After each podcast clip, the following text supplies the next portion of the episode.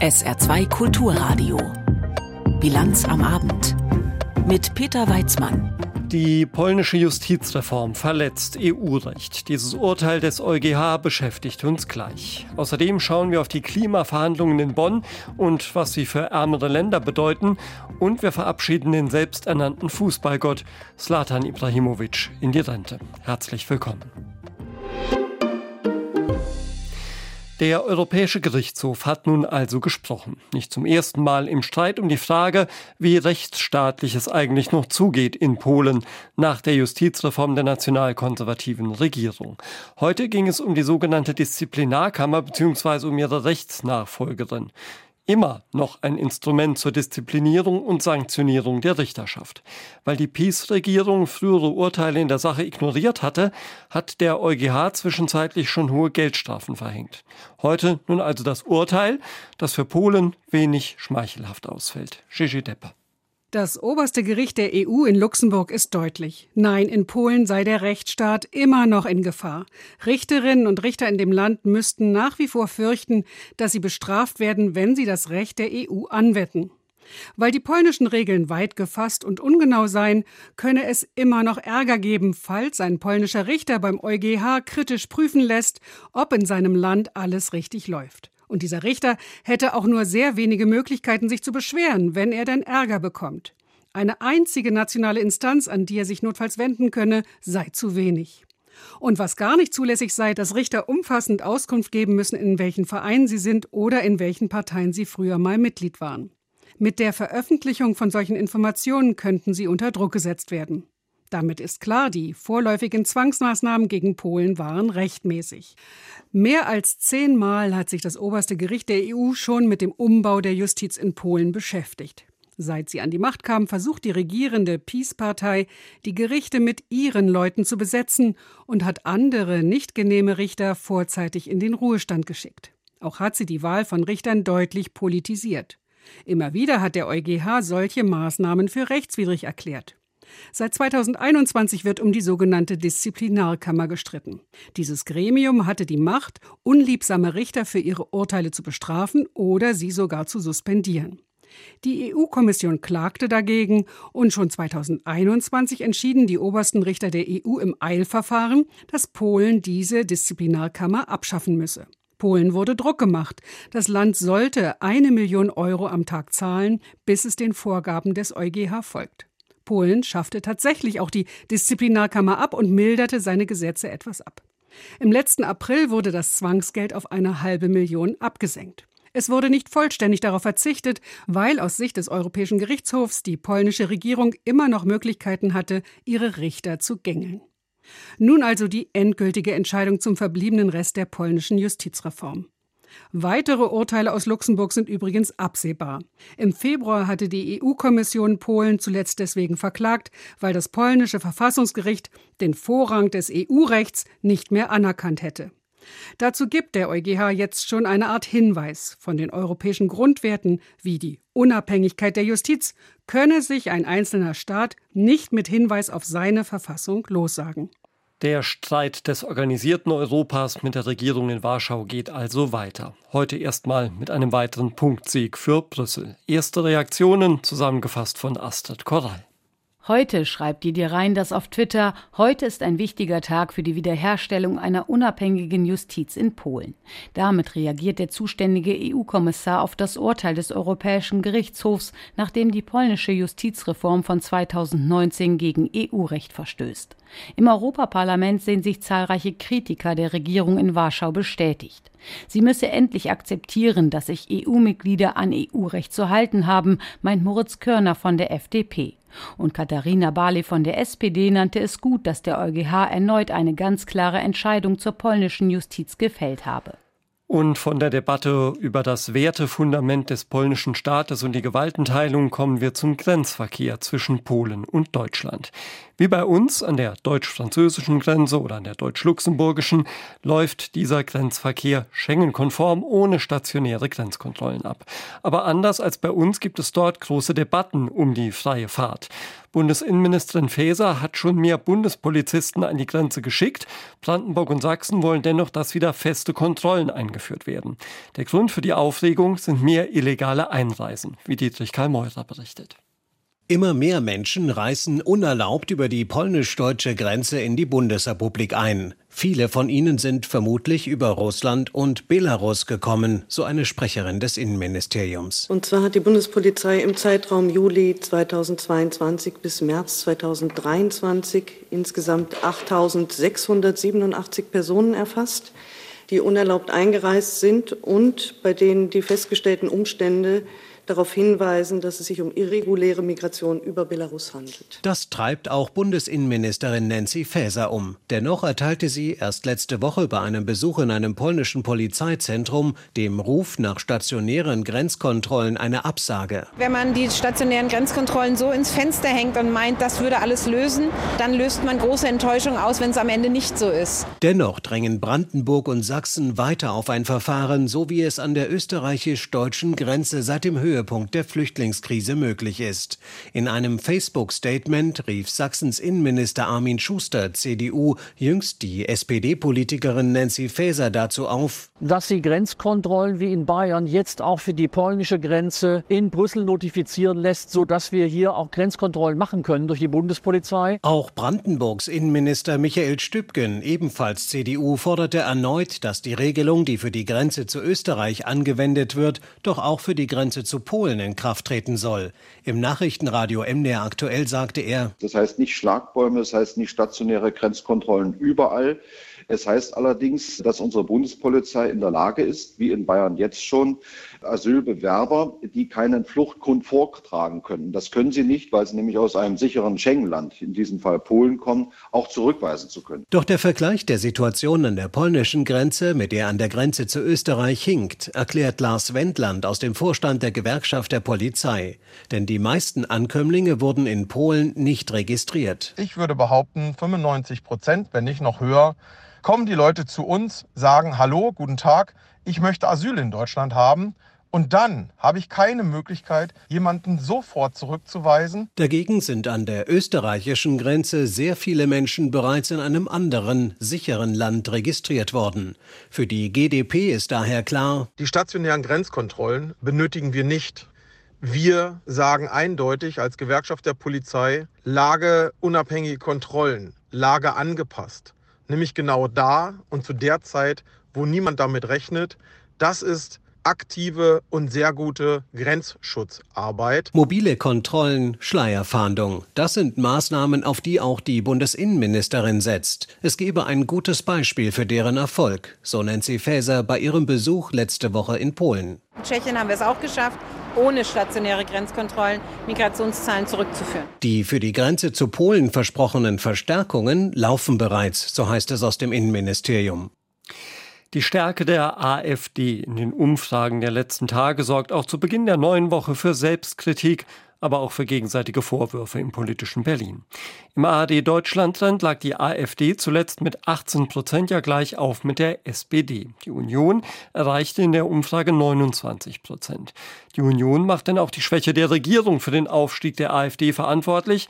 Die mitregierenden Grünen sehen dagegen eine Mitschuld bei der Union. Vera Wolfskämpf berichtet. Die AfD kann sich gerade zurücklehnen. Ihre Umfragewerte steigen und die anderen Parteien geben sich gegenseitig die Schuld daran. Im ARD Morgenmagazin wirft Britta Hasselmann, Fraktionschefin von Bündnis 90 Die Grünen, der Union unsachliche Kritik vor. Wenn etwa CDU-Politiker von einer Energiestasi sprechen und damit das Heizungsgesetz kritisieren. Was ein wirklich riskantes Spiel ist. Sie setzen nämlich als Maßstab den Populismus. CDU-Chef Friedrich Merz weist diesen Vorwurf zurück. Er sei nicht bereit zu akzeptieren, dass die Union mit jeder Kritik an der Regierung sofort in die Nähe der AfD gerückt werde. Im ZDF Heute Journal bekräftigt er außerdem die klare Abgrenzung der CDU zur AfD. Diese Partei ist ausländerfeindlich, diese Partei ist antisemitisch. Wir haben mit diesen Leuten nichts zu tun und hier wird es keine Zusammenarbeit geben, unter der Hand, über der Hand, auf dem Tisch, unter dem Tisch, mit mir und uns nicht. Merz sieht die Ursache für die Stärke der AfD überwiegend in der Schwäche der Bundesregierung. Wenn diese handwerklich und politisch gut arbeiten würde, läge die AfD nicht bei 18 Prozent in den Umfragen. Merz spricht von Bevormundung, vor allem durch die Grünen. Das seien die Menschen leid. Andere Gründe führt Bundeskanzler Olaf Scholz am Wochenende bei einer Veranstaltung der Zeit an. Rechtspopulistische Parteien seien auch in anderen Ländern stärker geworden. Die vielen Umbrüche und Probleme verunsicherten die Menschen. Corona, der Krieg in der Ukraine und der Klimawandel. Das stärkt, meint SPD-Politiker Scholz, die schlechte Laune-Parteien. Den Bürgern sei das Lachen tatsächlich vergangen, sagt dazu AfD-Vorsitzende Alice Weidel, aber wegen der Laienspieltruppe, die im Bundeskabinett täglich ein trauriges Politkabarett abliefere. Die Politikwissenschaftlerin Julia Reuschenbach sieht alle in der Verantwortung. Die unglückliche politische Kommunikation und mangelnde Geschlossenheit der Regierung führe zu Verunsicherung. Wir sehen, dass die Ampelregierung oft eigene Entscheidungen wieder in Frage stellt, dass Uneinigkeit nach außen sichtbar wird. Und das verunsichert natürlich Menschen in der Frage, was sie von der Regierung ganz konkret erwarten können. Mhm. Aber auch CDU und CSU würden die AfD stärken, indem sie sich deren Sprache bedienen zum Beispiel von einer Energiestasi sprechen. Das mache solche Begriffe salonfähig und hole sie in die politische Mitte, sagt Julia Reuschenbach im ARD Morgenmagazin. Und wir wissen aus der Wahlforschung, dass das überhaupt keinen Resonanzraum hat. Im Gegenteil, die Menschen wählen im Zweifel das Original. Also die AfD. Und statt deren Geschäft zu betreiben, empfiehlt die Politikwissenschaftlerin, die Regierungsparteien sollten ihre Politik besser erklären und die Union als größte Oppositionspartei lieber inhaltlich gute Angebote machen. Hat die lange erwartete Großoffensive der Ukraine gegen die russischen Invasoren begonnen oder nicht? Darüber gibt es heute recht unterschiedliche Angaben. Russland hat nach Darstellung des Verteidigungsministeriums groß angelegte ukrainische Angriffe im Süden der Region Donetsk zurückgeschlagen. Andere russische Quellen sagen etwas anderes und die Ukraine weist die offizielle russische Darstellung ebenfalls zurück. Andrea Beer. Die Meldungen aus Russland seien eine Fälschung und würden nicht kommentiert. So reagierte der ukrainische Generalstab laut der Nachrichtenagentur Reuters auf die Darstellung des russischen Verteidigungsministeriums. Die ukrainische Vizeverteidigungsministerin Hanna Malyan schrieb auf Telegram, die Ukraine setze die Verteidigung fort, die sie am 24. Februar 2022 begonnen habe. Das beinhalte auch Gegenoffensiven. Die Armee gehe in einigen Gebieten zu offensiven Aktionen über. Die Gegend um Bachmut bleibe das Zentrum der Feindseligkeiten, so Malyan. Die Ukraine mache dort Fortschritte und besetze Anhöhen. Die russische Seite sei aufgrund der langen Wartezeit verwirrt. Das erklärte die Sprecherin des südlichen Militärkommandos Natalia Humenjuk im ukrainischen Fernsehen. Die Besatzer würden in unterschiedlichen Richtungen auf eine Gegenoffensive warten und wüssten nicht, wo diese wirklich beginnen würde. Dies sei eine Möglichkeit, die russischen Besatzungstruppen psychologisch zu beeinflussen, so Humenjuk. Das erschöpfe die Gegenseite, was wiederum Teil der Vorbereitung einer Gegenoffensive sei. Unterdessen veröffentlichte das ukrainische Verteidigungsministerium ein Video, das in sozialen Netzwerken schnell die Runde machte. Darin halten sich ukrainische Soldaten den Finger vor den Mund und es heißt, Pläne leben stille, der Start wird nicht bekannt gegeben. Sie hören die Bilanz am Abend auf SA2 Kulturradio. Die Klimaverhandlungen und was sie für die Ärmsten auf dem Planeten bedeuten, darüber sprechen wir gleich. Jetzt gibt's erstmal weiteres Wichtiges vom Tage mit Tanja Philipp Murer. Die Staatsanwaltschaft Halle hat den Vorsitzenden der thüringischen AfD Höcke angeklagt. Wie die Ermittlungsbehörde mitteilte, wird Höcke das Verwenden von Kennzeichen verfassungswidriger Organisationen vorgeworfen. Er habe im vergangenen Jahr bei einer Rede die verbotene Losung der Sturmabteilung SA der NSDAP alles für Deutschland verwendet. Dabei sei er sich über Herkunft und Bedeutung der Losung im Klaren gewesen. Die thüringische AfD wird vom Verfassungsschutz des Landes als gesichert rechtsextrem eingestuft. In die Debatte um ein neues Sterbehilfegesetz in Deutschland kommt offenbar Bewegung. Nach ARD-Informationen liegen statt drei Gesetzentwürfen jetzt nur noch zwei vor. Die Gruppen um die Bundestagsabgeordneten Künast und Helling-Pla, die die Sterbehilfe in Deutschland straffrei lassen wollen, werden ihre Vorlagen demnach zusammenführen. Eine Gruppe um den SPD-Abgeordneten Castellucci fordert dagegen, die regelmäßig angebotene Sterbehilfe bis auf strenge Ausnahmen grundsätzlich zu zu bestrafen. Die Abstimmung im Bundestag ist für die erste Juliwoche geplant. Das Bundesverfassungsgericht hatte im Jahr 2020 das Verbot der geschäftsmäßigen Sterbehilfe gekippt. Bundeswirtschaftsminister Habeck hat eine neue Klimaunterstützung für Firmen vorgestellt. Das Förderprogramm in Milliardenhöhe richtet sich an energieintensive Unternehmen, die ihre Anlagen klimafreundlich umbauen. Ab morgen haben Firmen, die zum Beispiel Stahl, Zement oder Glas produzieren, laut Bundeswirtschaftsministerium zwei Monate Zeit, ihr Interesse zu signalisieren. Anschließend werde noch dieses Jahr ein Gebotsverfahren starten, bei dem Unternehmen ihr Projekt einreichen können können. Kritiker befürchten zu hohe Kosten und eine Überförderung einzelner Branchen. Die EU-Kommission muss noch zustimmen, weil staatliche Förderungen den Wettbewerb verzerren könnten. In Rheinland-Pfalz ist die Zahl der sogenannten Reichsbürger innerhalb von vier Jahren stark gestiegen. Das geht aus dem neuen Verfassungsschutzbericht hervor, den das Innenministerium in Mainz vorgestellt hat. Demnach waren Ende 2022 950 Menschen in Rheinland-Pfalz Mitglieder der Reichsbürgerszene, 400 mehr als 2018. Auch die Zahl der Gewaltorientierten sei stark gestiegen. Innenminister Ebling sagte, Reichsbürger und Rechtsextremisten vernetzen vernetzen sich zunehmend virtuell miteinander. Ihr Ziel sei es, das Vertrauen der Bürger in die demokratische und rechtsstaatliche Ordnung zu schwächen. Im Saarland wurde die Zahl der Reichsbürger zuletzt mit etwa 140 angegeben. Im Saarland werden möglicherweise schon bald die Sparkassenstandorte auf ihren Schutz vor Geldautomatensprengungen überprüft. Innenminister Joost teilte dem SR mit, die Polizei sei zurzeit mit dem Sparkassen- und Giroverband in Gesprächen über eine entsprechende Risikoanalyse. Darüber hinaus müsse es weiterhin länderübergreifende Kontrollaktionen geben. Erst in der vergangenen Nacht war wieder ein Geldautomat im Saarland gesprengt worden. Betroffen war ein Automat der Bank 1 Saar im Tholeier Ortsteil Hasborn.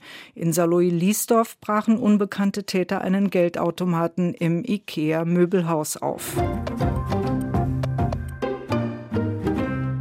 Es ist wieder eine dieser Konferenzen vor der Konferenz. In Bonn finden ab heute Zwischenverhandlungen zur Vorbereitung der UN-Weltklimakonferenz Ende des Jahres in Dubai statt. Zwei Wochen lang kommen Delegierte aus aller Welt zusammen zu Vorträgen und Diskussionen. Sie wollen die drängendsten Probleme identifizieren und Entscheidungen vorbereiten. Insbesondere soll es diesmal um die erstmalig stattfindende globale Bestandsaufnahme gehen. Die soll überprüfen, wo die Welt beim Klimaschutz eigentlich steht. Sabine Minninger von der Hilfsorganisation Brot für die Welt ist ebenfalls dabei in Bonn und Ende des Jahres auch in Dubai. Sie befasst sich vor allem mit den Folgen des Klimawandels für die Ärmsten auf unserem Planeten. Frau Minninger, mittlerweile und vielleicht schneller als von vielen erwartet, zeigen sich die Folgen des Klimawandels ja fast überall auf der Welt. Aber besonders dramatisch ist es eben dort, wo die Menschen ohnehin schauen müssen, wie sie ihr bloßes Überleben sichern. Welche Regionen hatten zuletzt denn mit dem Klimawandel beispielsweise in Form von Extremwettern besonders zu tun? Extremereignisse nehmen auf der ganzen Welt zu. Auch Deutschland war davon nicht verschont und bleibt auch nicht davon verschont. Und wir sehen natürlich als Hilfswerk und die Diakonie Katastrophenhilfe ist auch Teil des Werkes und die Schwesterorganisation vom Brot für die Welt, dass der Klimawandel keine Pause einlegt. Und ob es um plötzliche Fluten in Afrika, nachdem es lange, lange Dürrephasen gab und der Boden dann eben den Regen nicht mehr aufnehmen kann und das dann eben zu großen Überschwemmungen und auch Ausbruch von Krankheiten zur Folge hat. Das ist zum Beispiel so eine Folge des Klimawandels, aber auch schleichende Klimaveränderungen machen den Projektpartnern von uns äh, sehr zu schaffen, wenn es zum Beispiel um den Meeresspiegelanstieg geht. So ist es zum Beispiel, dass 42 Dörfer in Fidschi dringend umgesiedelt werden müssen aufgrund des Meeresspiegelanstiegs und 700 Dörfer alleine in dem kleinen Inselstaat Fidschi im Südpazifik von Klimarisiken betroffen sind, nur als Beispiel. Aber gerade auch die großen Delta-Regionen dieser Welt, ob es jetzt zum Beispiel in Vietnam ist, der Mekong-Delta, auch andere Delta-Regionen in dieser Welt haben schwer mit dem Meeresspiegelanstieg zu kämpfen. Wenn Sie diesen schleichenden Wandel ansprechen, dann betrifft er ja eben auch ganze Weltregionen und ist eben bei uns nicht so oft in der Wahrnehmung wie eine akute Wetterkatastrophe zum Beispiel. Aber worauf müssen sich die Menschen denn da einstellen bei diesem schleichenden Wandel? Ich denke etwa, wenn es um den Anbau von Lebensmitteln geht oder solchen Dingen. Der Klimawandel wird massiv den Hunger in den ärmsten Staaten verschärfen. Und das ist natürlich kontraproduktiv zu der Arbeit, die Brot für die Welt eben leistet. Und das Mandat von Brot für die Welt in Zusammenarbeit mit unseren Partnerorganisationen ist gerade Hunger und Armut zu entschärfen und der Klimawandel verschärft. Und so hat natürlich gerade der Ackerbau, die ländliche Entwicklung wird extremst darunter leiden, unter Dürren und was als Wetterextremereignis wäre, aber auch die schleichenden, das sind eben irreversible Schäden. Dazu gehört eben die Ausweitung der Wüsten. Und die gehen auch nicht zurück. Also das ist mhm. eben der Unterschied. Diese schleichenden Klimaveränderungen, die bleiben, die schreiten fort. Da ist auch kein Aufhalten. Das kann man nur einfangen und abdämpfen, indem man drastisch CO2 reduzieren würde, was im Moment eben nicht der Fall ist. Solche Veränderungen in solchen Gemeinwesen, die schüren doch dann auch Konflikte dort über das akute Problem der Ernährung zum Beispiel hinaus, oder? Absolut, natürlich sehen wir das. Und das Thema Konflikte nimmt auch immer mehr Einzug in die Klimaverhandlungen. Die sind kein konkreter Verhandlungsgegenstand, weil Konflikte kann man nicht verhandeln, sondern doch, man sollte sie, aber das findet nicht an dem Tisch der Klimaverhandlungen statt. Aber die Konflikte werden immer mehr benannt. Sie werden benannt eben im Zuge des Klimawandels, die Konflikte eben im Umgang um knapper werdende Ressourcen und man sieht, auch, dass es natürlich auch Konflikte gibt, wie zum Beispiel, die dann eben auch Terrorismus unterstützen könnten, wie das zum Beispiel um die Konflikte um knapper werdendes Wasser im Tschad, wovon man ausgeht, dass eventuell auch die Boko Haram, eine Terrororganisation, davon profitiert hat. Und das sind natürlich ganz fürchterliche Entwicklungen. Nun müssen diese Menschen in den ärmeren Ländern ja eigentlich die Zeche zahlen für unseren Lebenswandel hier im Norden, also diesen CO2-intensiven intensiven Lebenswandel, den es seit der Industrialisierung gibt. Um das irgendwie auszugleichen, mindestens finanziell, soll es ja ein System geben, das sich Loss and Damage nennt. Was ist damit gemeint? Unter Loss and Damage versteht man die Unterstützung bei der Bewältigung von eingetretenen klimabedingten Schäden und Verluste. Das hört sich jetzt so ein bisschen sperrig an, aber es geht tatsächlich darum, wenn eben die Anpassung an den Klimawandel nicht mehr gelingt. Das heißt zum Beispiel in Bangladesch werden Deiche gebaut, wenn die Deiche aber dennoch reißen, weil eben die Zyklone, die Superstürme so stark und intensiv werden und das ganze Hinterland überschwemmt wird, die Dörfer zerstört werden, der Anbau von Saatgut Armut, dann sind diese Staaten nicht mehr in der Lage, für diese Schäden selbst aufzukommen. Und sie sind ja auch nicht die Verursacher. Und deshalb müssen die Staaten, die hauptsächlich verantwortlich sind für den Klimawandel, Kompensationsleistungen zahlen und für die Schäden aufkommen. Also ganz einfach, wenn man jemandem sein Haus niederbrennt, muss man auch dafür finanziell aufkommen. Und das drückt Loss and Damage aus. Und jetzt geht es eben konkret darum, dass ein Fonds aufgebaut werden soll, wo Staaten gemäß des Verursacherprinzips Geld einzahlen und die Staaten, die am wenigsten für den Klimawandel verantwortlich sind, nämlich die ärmsten und verletzlichsten Staaten dieser Erde, die sollen Zugang dazu bekommen. Aber die Streitereien sind natürlich noch ganz erheblich, die Gräben sehr tief. Es gibt noch kein Verständnis darüber, wer gehört denn alles zu den Staaten, die für den Klimawandel verantwortlich sind und wer sind denn eigentlich dann die empfangsberechtigten Staaten, die ärmsten und verletzlichsten dieser Welt. Und das muss noch alles verhandelt werden. Ja, da gibt es also noch einiges zu klären. Das passiert dann auch unter den Augen von Sabine Minninger von der Hilfsorganisation Brot für die Welt. Mit ihr habe ich schon vor der Sendung gesprochen über die Klimaverhandlungen in Bonn und dann Ende des Jahres in Dubai und was die für die ärmsten Länder der Welt bedeuten. Streiks bei der Bahn. Die soll es im Tarifkonflikt zwischen Bahn- und Eisenbahnergewerkschaft nun ja erstmal nicht geben. Aber noch ist dieser Konflikt nicht beigelegt. Und der Bahn und damit vielleicht auch den Bahnkunden steht schon der nächste ins Haus. Die Lokführergewerkschaft GDL hat heute ihre Tarifforderungen vorgelegt für die Verhandlungen, die nach den Sommerferien beginnen sollen. Johannes Frevel. Kernforderungen sind eine Absenkung der Wochenarbeitszeit von 38 auf 35 Stunden ohne Lohnabsenkung für Zugpersonal im Schichtsystem, zudem eine allgemeine Entgelterhöhung um monatlich 555 Euro und zusätzlich eine einmalige Inflationsausgleichsprämie von insgesamt 3000 Euro. Beschäftigte im Schichtdienst sollen künftig nicht mehr als fünf Schichten pro Woche arbeiten. Zudem haben GDL-Mitglieder eine Genossenschaft Fairtrain gegründet. Sie soll auf dem Wege der Arbeitnehmerüberlassung Lokführer etwa an die Deutsche Bahn verleihen. Ziel der Lokführergenossenschaft ist, neue Maßstäbe bei den Tarifbedingungen für diese Berufsgruppe zu schaffen. 17.55 Uhr, wir kommen zum Börsengeschehen aus Frankfurt. Klaus-Rainer Jakisch. Nach den deutlichen Gewinnen in der vergangenen Woche haben sich Anleger heute zum Wochenauftakt zurückgehalten. Der deutsche Aktienindex rutschte am Nachmittag auch wieder unter die 16.000 Punkte Marke und schloss den Handel mit 15.936 Zählern, rund ein halbes Prozent tiefer als am Freitag.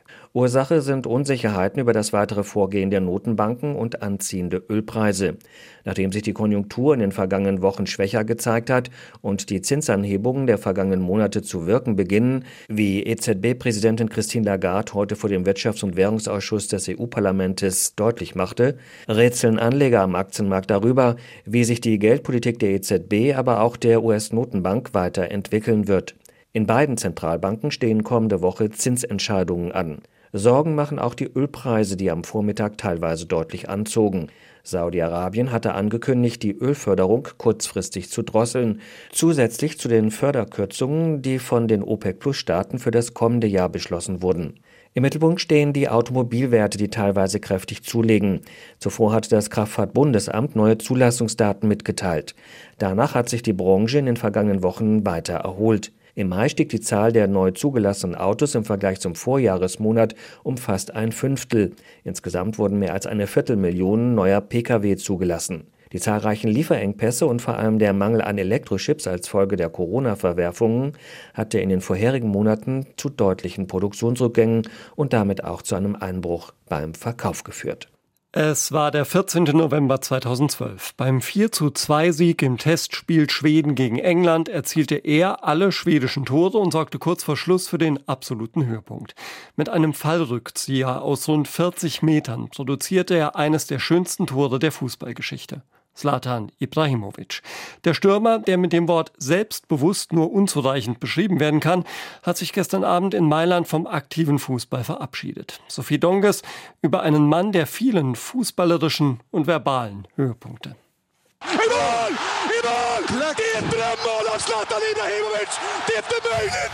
Es war 2004, als ein schwedischer Sportreporter völlig ausrastete. Europameisterschaft Schweden gegen Italien und Slatan Ibrahimovic lieferte einen der spektakulärsten Fallrückzieher seiner Karriere.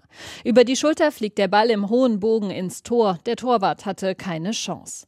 Im Interview mit dem schwedischen Radio einige Jahre später sagte Slatan Ibrahimovic über diese Szene: Ich hatte Gänsehaut bei dieser Reportage. Es ist immer toll zu hören, wie andere darüber reden, wie man gespielt hat. Ich bin niemand, der über sich selbst redet. Ironie kann er, Bescheidenheit nicht. Der selbsternannte Fußballgott, bekannt für unzählige Zitate wie Du glaubst an Jesus, dann glaubst du auch an Slatan oder Zum Frühstück hatte ich Schweden, zum Mittagessen Europa, zum Abendessen habe ich die Welt übernommen. Doch ein bisschen stimmt das auch. Die Liste der Erfolge des Ausnahmespielers ist lang. 116 Länderspiele, mehrfacher Torschützenkönig in Frankreich und Italien, immer wieder Fußballspieler des Jahres in Schweden. Ibrahimovic startete seine Karriere in Malmö. Später spielte er unter anderem bei Ajax Amsterdam, Juventus Turin, Paris Saint-Germain und beendete seine Karriere in Mailand. È arrivato il momento di dire ciao a calcio.